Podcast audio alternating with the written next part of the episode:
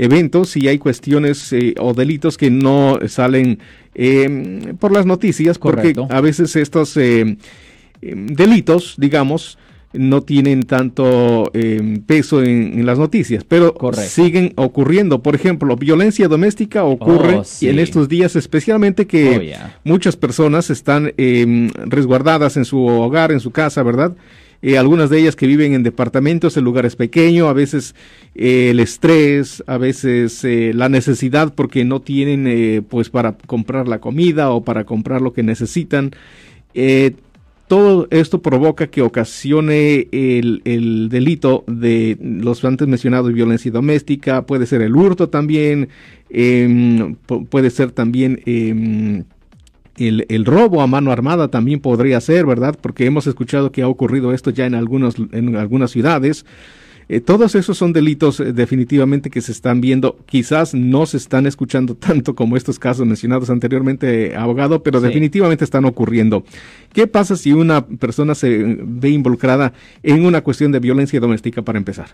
Bueno, la cosa es esto, ok, violencia doméstica es algo que puede ser cobrado como un delito mayor o como un delito menor dependiendo el daño que la víctima supuestamente sufrió. Ahora, violencia doméstica técnicamente es simplemente tocar, no es necesario impactar. Lo siento por la interrupción, su video va a continuar monetariamente. Solo voy a mencionar que si usted ha sido acusado por haber cometido cualquier delito aquí en el área de la Bahía Norte, California, por favor no se espere, llame el nuevo teléfono que ven en la pantalla o llame para hacer una cita inmediatamente al 1-800-530-1800. Recuerden, yo soy el abogado Alexander Cross, abogado criminalista aquí en el área de la Bahía Norte, California. Simplemente tocando a su pareja de una forma ofensiva, sin consentimiento o privilegio, eso es suficiente para que le presenten cargos aquí en el estado de California de violencia doméstica bajo el Código Penal sección 243, paréntesis E, paréntesis 1.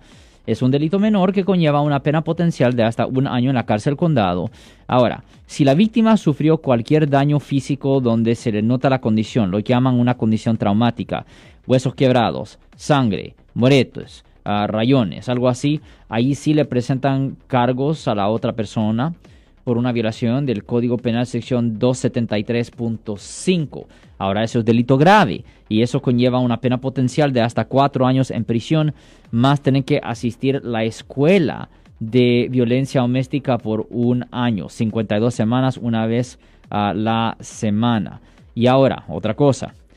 Cuando una persona es, es acusada formalmente en la corte criminal por violencia doméstica, el primer día de corte el juez impone una orden de restricción que es válida por tres años, donde el acusado y la víctima no pueden tener nada de contacto legalmente por tres años. Ahora, si por una razón u otra la víctima quisiera guardar contacto con el acusado porque tienen hijos en común o lo que sea, ella va a tener que ir a la corte ese primer día y dejarle saber al juez de que ella está buscando una, ah, una orden modificada para poder tener contacto con su esposo. Si eso ocurre, es probable de que el juez le ordene a la supuesta víctima hacer unas clases para la víctima de violencia doméstica para que él esté satisfecho en la próxima audiencia de que ella esté ah, consciente de los riesgos de vivir de nuevo con la persona que supuestamente cometió violencia doméstica contra ella. Ahora, si la víctima por una razón u otra no quiere tener nada de contacto con el acusado, no hay nada que el acusado pueda hacer en esa, e, en esa audiencia. Se puede hacer otras cosas en otras audiencias, pero en la primera audiencia de corte no hay nada que el acusado pueda hacer si la víctima no quiere tener contacto con él en esa primera audiencia. Y ahí es donde se vienen muchos problemas, porque muchas veces una persona es acusada por violencia doméstica y por una razón u otra la supuesta víctima quiere todavía estar con el acusado pero nunca se hizo la modificación de la orden. Son muchas veces la misma víctima piensa, ah, pues yo soy la víctima, ah, yo quiero todavía vivir con mi esposo, solo voy a llamar y le voy a decir, oh, que se vaya conmigo, venga conmigo, pues no hay problema porque yo quiero. No. Oh. La víctima, si un juez ha puesto una orden de protección, la víctima misma no tiene el derecho de ignorarla. No. Si ella quiere ver al acusado, es necesario que se abra una audiencia y se le tiene que pedir permiso. Se le tiene que pedir permiso al juez para poder verse. Si no, a los dos le pueden presentar cargos por desobedecer a la oh, corte. A los dos. A los dos. Bajo el Código Penal Sesión 166 que conlleva una pena potencial de hasta un año en la cárcel del condado. Si existe una orden de protección y no es una orden modificada donde dice el juez que pueden tener contacto si no hay peleas, si, si es una orden regular, es necesario, antes de tener contacto, es necesario solicitar una audiencia con el juez para que el juez modifique esa orden, no hace diferencia los deseos de la víctima. Definitivamente es una cosa eh, que hay que tener esto en cuenta, porque como usted dice, no, si la víctima, eh, quizás él, ella o él, porque hay de los dos, ¿verdad? Em, quiere romper esa situación y quiere, dice, pues yo quiero ir a ver a esta persona. Y esta persona, no em, el acusado, sino la víctima, va hacia donde está la persona, ahí ella, o él, eh, la víctima me refiero, es el que estaría rompiendo esta...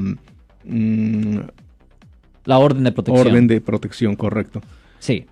En esas circunstancias sí. Claro. Pero, pero la cosa es que aunque la orden existe específicamente para proteger a la víctima, la víctima no tiene el derecho de causar que esa orden se quiebre. So, tienen que tener que. Eh, violencia doméstica se puede poner muy complicada, especialmente cuando es una pareja que tiene hijos en común. Porque muchas veces, por ejemplo, ayer en la noche, no, no, ayer en, el día, yo vi a un cliente que me estaba diciendo, sí, pero yo quiero ver a, quiero ver a mi niño. Yo quiero ver a mi niño, ok, está bien. Pero si su esposa tiene custodia completa, usted va a tener que ir a la corte de familia, no a la corte oh. criminal. Va a tener que ir a la corte de familia para hablar con un juez de familia para ver si el juez está dispuesto a dar esa modificación. porque ahí es donde vienen eh, estos problemas, que si hay personas que son acusadas de violencia doméstica y la otra parte tiene la custodia completa, pues cómo va a poder ver a su hijo y ahí es donde vienen los problemas, porque no pueden llamar no, a, la, supuesta víctima eh, ni por medio de una tercera persona. Un abogado lo oh. puede hacer, un abogado lo puede hacer porque nosotros somos oficiales de la corte. Por ejemplo, si yo tengo un cliente que ha sido acusado de violencia doméstica y tiene una esposa donde hay una orden de protección, yo puedo llamar mm, al cliente, a, mí, a, la, a la víctima, para pasar un mensaje. Yo lo puedo hacer pero, pero una tercera persona que no es abogado no lo puede hacer. Y en, la corte de familia también hay que pedir un permiso antes de ir eh, para no romper esta orden, porque si van a ir a la corte de familia y van a estar los dos presentes, eso sería otra. Cuando la persona va a la corte, ahora obviamente el enfoque de nosotros es la corte criminal, pero cuando se busca una orden modificada, Ah, ya cuando están dentro de la sala de corte eh, no hace mucha diferencia, aunque el juez siempre le dicen que se sienten separados ah, y que no lleguen al edificio de la corte juntos.